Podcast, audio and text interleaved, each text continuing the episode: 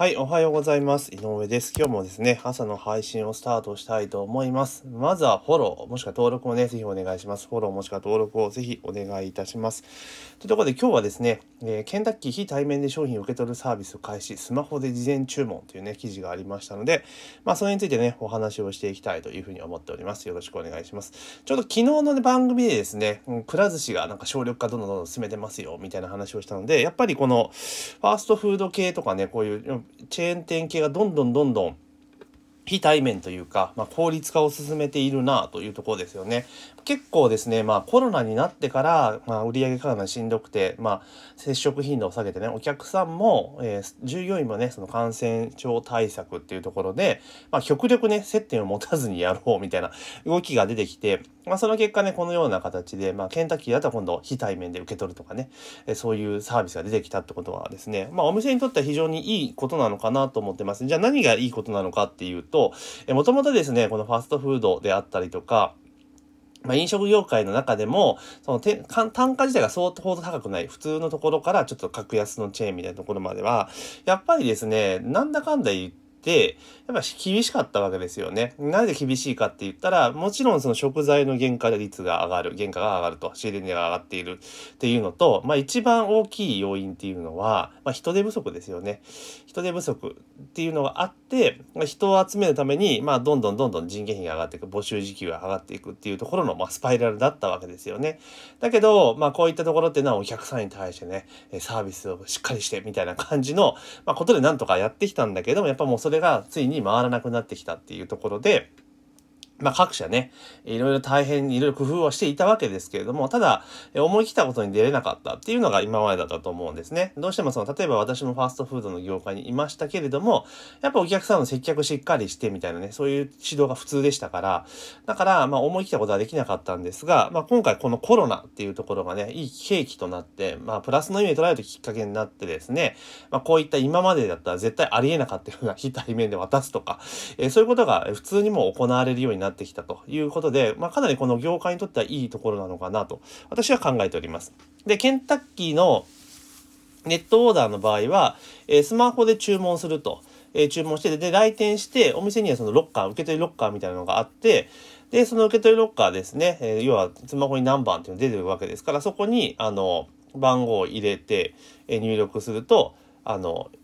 受け取れるという形なんですよね。おそらくは多分、その、お店でピックアップしておいて、で、えー、まあ、Mac と同じ仕組みですよね。ピックアップしておいて、で、それでですね、えー、来店されたらなんかボタンパチッと押していただいて、で、えー、そしたらですね、その指定のロッカーの場所にお店の中ですぐ入れる。多分入れっぱとは多分ないと思うので、で、受け取るって形に多分するんじゃないかなと。そうしないと、作ったものをバンバンバンバン入れてたら、あの、当然時間通り来ない人は絶対いるわけなので、あの、なんつうのかな、えー、どっかがね、画面でニュース記事出てるのは6個しか、あの、ロッカーがないので、ロッカーが多分すぐ埋まっちゃう、店によって埋まっちゃうので、多分そんな形になるのかなと。要はお店に来店されたら、あの、来店ってボタン、Mac のようにね、今着きましたよ、みたいなボタンを押してもらって、そしたらスタッフが用意したものを詰め、入れる、みたいな感じに多分するんだろうな、っていうのが、えー、かります。で、当然ね、会計はですね、事前会計なのかな？ですよね。多分事前会計になるか、まあそのロッカーの横のところに端末を置いといて手動会計するか、まあどっちかと思うんですけども、そのような形で多分行くんだろうというところで行くと、これだと本当に接客しなくていいから、あの、で、しかも注文も事前にスマートフォンで受けられるわけですよね。なのでこれお店の生産性めちゃめちゃ上がるですよね。確実に上がるというところですよね。で、今とりあえずピックアップロッカーっていうのは、東京、設置場所は東京の新宿西口と中野と、え水の口と南浦和の4店舗でテストするみたいですね。で、結局、この、えー、ケンタッキーさんのね、えー、発表によると、入店から退店まで、お客さんと店員が対面しないサービスってところですよね。これでも、本当にだってうまくいったら、今までってこういった、そのファーストフードの部分ですよね。に関しては、ま、もちろんこれ店内飲食とかあればね、スタッフを置く必要はありますけれども、もうテイクアウト専門みたいな感じに寄せてしまったらですね、これあれですよね。あれですよねって言い方おかしいですが、本当だって接客するスタッフいらないので、調理場に何人か置いときゃ OK になりますよね。うん。っていう感じなんですよ。だから、本当承認、今までだったら、えっ、ー、と、小、小なんだ？えー、調理場、なんかキッチンに何人かいて、で、接客に何人かいてっていうので、最低人数かなり必要だったものが、その接客の部分っていうのをガサッと一気に削ることができますよね。だからお店にとっては非常に効率上がるし、かつ、利益率も当然上がりますよね。やっぱり一番高いのは人件費ですから あ、人件費を削れるっていうのはかなりでかいというところなんですね。で、結局ですね、外食チェーンのところでなぜ苦戦したかっていうと、結局のところ人件費がやっぱかさんでしまうからなんですよ。で、当然ですね、そのサービス内容に合わせて価格に転嫁できれば全然問題ないんですが、なかなかやっぱりね、日本人ってこう値上げっていうのでかなりまあ、なんていうのかな、神経質なんですよね。だから値上げしたら来なくなるとかね。もちろん値上げしたら値上げする前より来なくなるのは当然なんですけど、でも上げた分で、ほぼほぼ実は、その売り上げっていうところは、ほぼほぼトントンになるか、ちょっと下をくぐるぐらいなんですよね。だその後に、だからどんだけ集客の施策を突っ込むかによって変わってくるんですが、なかなかやっぱり値上げっていうのはしないんですよね。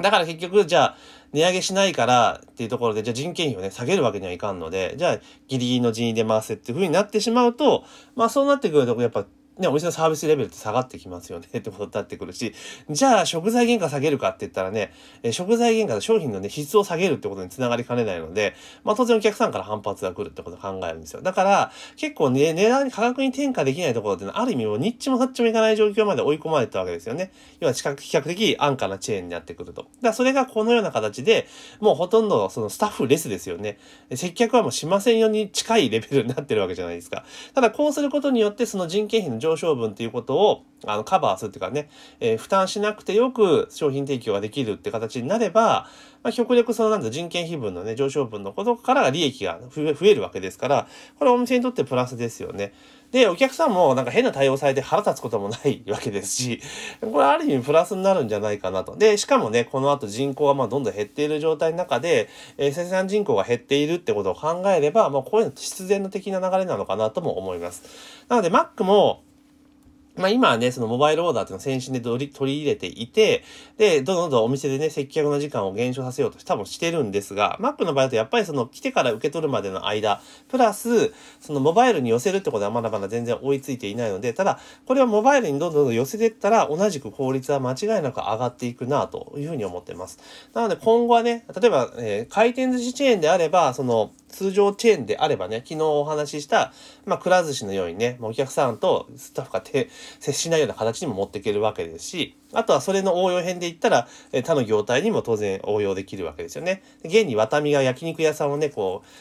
回転寿司の例みたいなものを使って効率的にやるって言うてますから、まあそういった方の動きも出ていると。で、今回このケンタッキーがもうロッカーで渡すっていう風にうん舵を切ってますので、おそらくこれうまくいったら同様のチェーン店っていうのは多分やってくると思うんですよね、これに。で、しかもこれで例えばこういった状況になっている中で、いやいや、やっぱりお客さんとちゃんとね、対面で接して、丁寧な接客をっていう風に言うチェーンも多分あると思うんですけど、多分それだと、やっぱ価格と、その、あれに合わないわけですよね。で、現にお客さんも、今このご時世だと極力スタッフとか人に接しないでいたいっていう需要のが高いので、なのでこのケンタッキーのこの今のこう思い切った振り方っていうのはかなり注目に値するんじゃないかなと、えー、私は思ってますね。うん。だから結構こういうの増えてくると思いますよ。確実に。うん。だからお店のところにやっていけば、まあ、ここでパッと取れるよ。で、極端な話でいくと、イートインもこのようなブースにしてしまって、で、要は注文もスマホで受けると。で、イートインの場合はイートインでっていうふうにやった時に、あの、商品が出来上がったら、同じくロッカーにぶっ込んで何番できましたよってスマホに通知すればできることですよね。だそうなってくると本当に、まあ、あの、あれですよね、サービスエリアとかのフードコートじゃないけど、できたら取りに来てくださいって、多分あれと同じ状況に多分できると思うんですよ。で、注文をそのスマートフォンを使ってやるって形になれば、まあ、ほぼほぼね、あの、